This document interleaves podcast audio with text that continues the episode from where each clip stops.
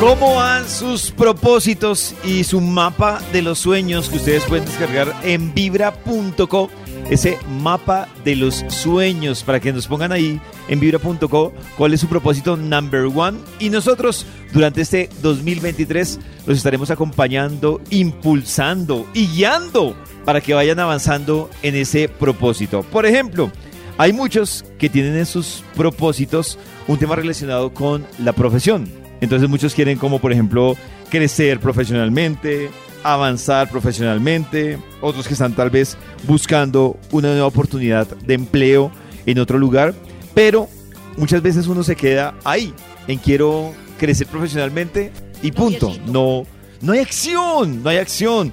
Así que si usted en su mapa de los sueños tiene el propósito por ese lado, pues quiero contarles que tenemos a esta hora a una invitada especial que también incluso nos acompañó en Oh. nuestro cierre del 31 de diciembre. Y ella es Angélica Leiten. Angélica es coach especializada en programación neurolingüística. Además es la creadora del podcast El Closet Profesional. Y a esta hora le damos la bienvenida a Angélica. Angélica, bienvenida a Vibra en las Mañanas. Gracias, Pollito. Qué chévere estar nuevamente con ustedes por acá. Feliz. Angélica, hay mucha gente que pone en su mapa de los sueños precisamente eso, crecer profesionalmente, pero yo creo que la primera pregunta es, uno, o sea, para todos será lo mismo crecer profesionalmente? Porque nos dirán, ¿por qué, ¿por qué rama va cuando uno habla de crecer profesionalmente? Sí, eso es muy importante tenerlo en cuenta, ¿sí? Porque pro- crecer profesionalmente puede tener que ver o con un ascenso o puede tener que ver con un tema de estudiar algo diferente, ¿no? De pronto un posgrado, una maestría o algo así. Entonces depende de lo que signifique para cada persona. Exactamente. Claro, por Y ejemplo, estará- también hay mucha gente que relaciona el crecimiento profesional con un tema de, de salario, ¿no? Sí, Eso iba a de decir. acuerdo, ajá. Es Claro. igual ¿Qué, crecer personalmente a ganar más plata. Pues eso depende para cada persona de lo que signifique, pero sí evidentemente hay muchas personas que relacionan como su éxito profesional con la cantidad de dinero que ganan en su trabajo. Y hablando de ese crecimiento profesional, la pregunta sería entonces, uno, ¿qué debería empezar a hacer para crecer profesionalmente, por el lado que sea? Bueno, si me hablas de crecer profesionalmente para un ascenso como tal, Sí, por ejemplo. ok, bueno, yo pienso que hay tres cosas que son supremamente importantes y es tener claro para qué quiero un ascenso, o sea, para qué quiero lograr ese objetivo y cómo lo quiero, qué es lo que quiero. Es lo que casi siempre, digamos que he venido diciendo cuando me han invitado a Vibra y es un tema de especificar eh, qué tipo de cargo quiero, cómo quiero que sea mi empleo, cómo quiero que sean mis días laborales, cómo quiero empezar mis mañanas y demás. Entonces, eso es lo primero, saber cuál es esa realidad que deseo. Y después es supremamente importante que comiences a destacarte en tu cargo actual, porque pues si realmente no estás dando tu mejor eh, empeño ni tu mejor esfuerzo en tu cargo actual, va a ser muy difícil que la gente te comience a ver. Pienso que esas dos cosas son súper importantes. Yo tengo una duda que, que podría ser para Angélica, pero también incluso creo que para, para Karen, ¿cuál sería el escenario para uno decidir si debe cambiar de empresa? O sea, como que uno dice, no es que quiero moverme para otra empresa, pero a veces ni siquiera está claro el objetivo, ¿no? A veces también es un Es momento que- de... Por lo general esa decisión es un momento de ira. Yo creo que la, la, la vida se da, como, como mencionabas tú ahora, como qué es lo que voy a hacer en el día a día. Ujú. Y a la gente se le olvida lo más importante y es qué voy a hacer cada día y si esa labor me va a hacer sentir bien. A mí me aterra que muchas veces en entrevistas de trabajo la gente se va sin ni siquiera entender cuál es tu tarea que vas a hacer el día a día, porque solo en la medida en que sea una tarea que tú disfrutes y seas hábil para esa tarea, te va a permitir fluir mucho más. Que cuando tú simplemente piensas en el nombre del cargo y no piensas qué me va a tocar hacer, me va a tocar dirigir gente, pero es un cargo mayor, pero resulta que a mí no me gusta dirigir gente y me estresa. Entonces, pues no era, no era eso. Así es. Sí, totalmente de acuerdo contigo. Porque Pero me eso... gusta que me digan doctor. Exacto. Y con respecto a la, a la empresa, pues pasa un poco eso. Las, todas las empresas, no hay empresa perfecta y todas las empresas tienen cosas que le gustan a uno y que no le gustan. Depende mucho de que cruce un poco con la forma de ser de uno y con los valores de uno. Entonces yo creo que uno debe investigar sobre la cultura empresarial del lugar al que uno va. Total, el ambiente laboral. Súper Pero- importante.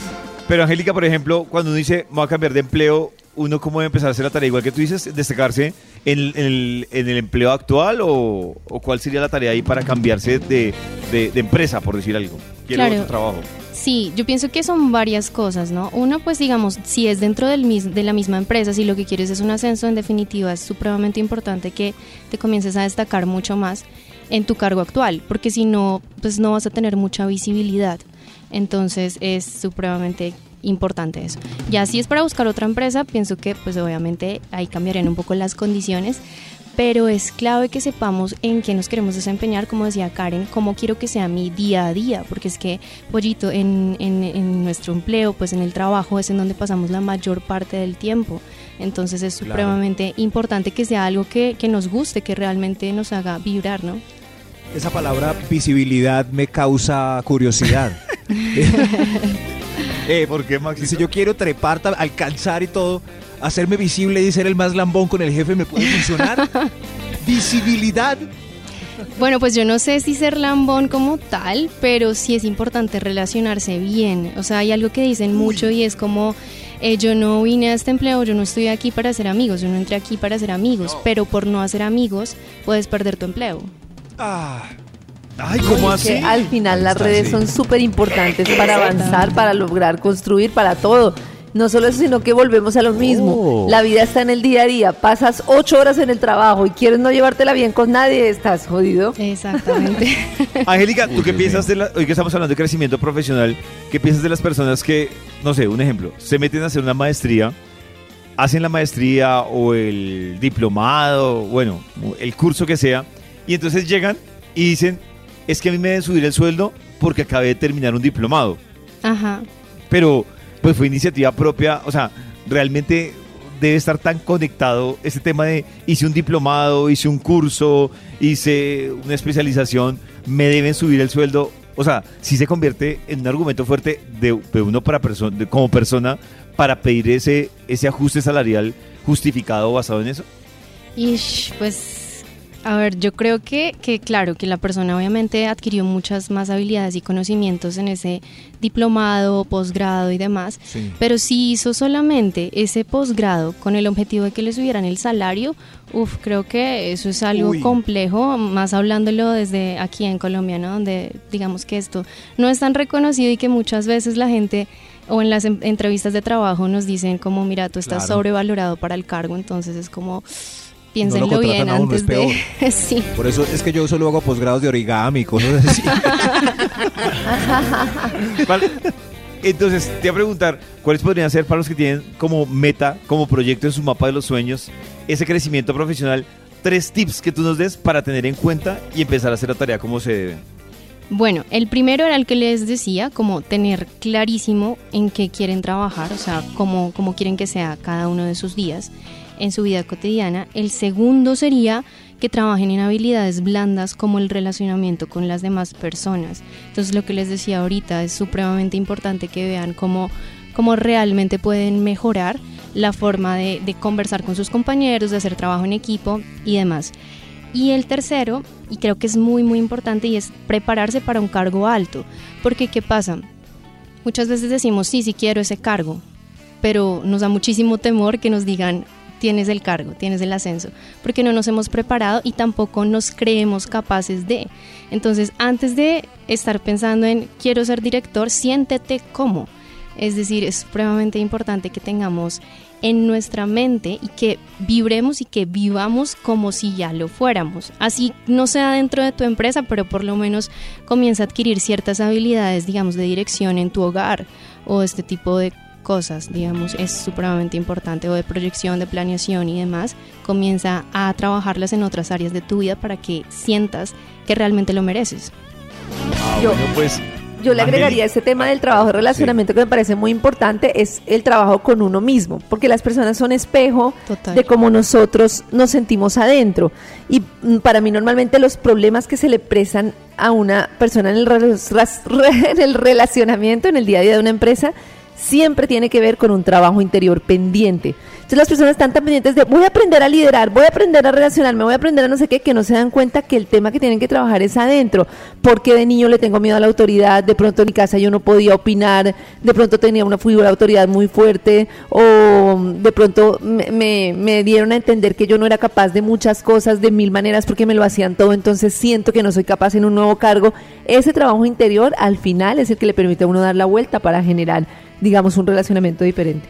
De acuerdo. Pero más allá de eso también puede ser un tema también de, de reconocer el talento de uno, ¿no? O sea, yo puedo no tener la fortaleza en liderar, pero sin otras cosas, ¿no? O- Claro, eso es. Pero lo que Sí. dice Max, porque le digan doctor, hay gente que está obsesionada Sí. por liderar porque creen que es la única forma de ascender y de pronto no tienen la habilidad. Y lo que dices, sí, lo que dices tu carencita es supremamente importante. También hay que, es, es muy, muy importante trabajar en nosotros mismos y en realmente si ese reconocimiento lo estamos buscando afuera, pero que tanto nos reconocemos a nosotros mismos adentro, que también está nuestra relación con nosotros mismos es supremamente clave. Angélica, si alguien quiere, tiene dudas o te quiere buscar en redes, ¿cómo te encuentra? En redes estoy como arroba reseteando tu vida, reseteando con S. Eh, y bueno, también los invito a que escuchen el podcast El Closet Profesional que está disponible en Spotify y en varias plataformas digitales. Ah, bueno, gracias Angélica por acompañarnos en Vibra. En los oídos de tu corazón, esta es Vibra en las mañanas. El único show de la radio donde tu corazón no late. Vibra.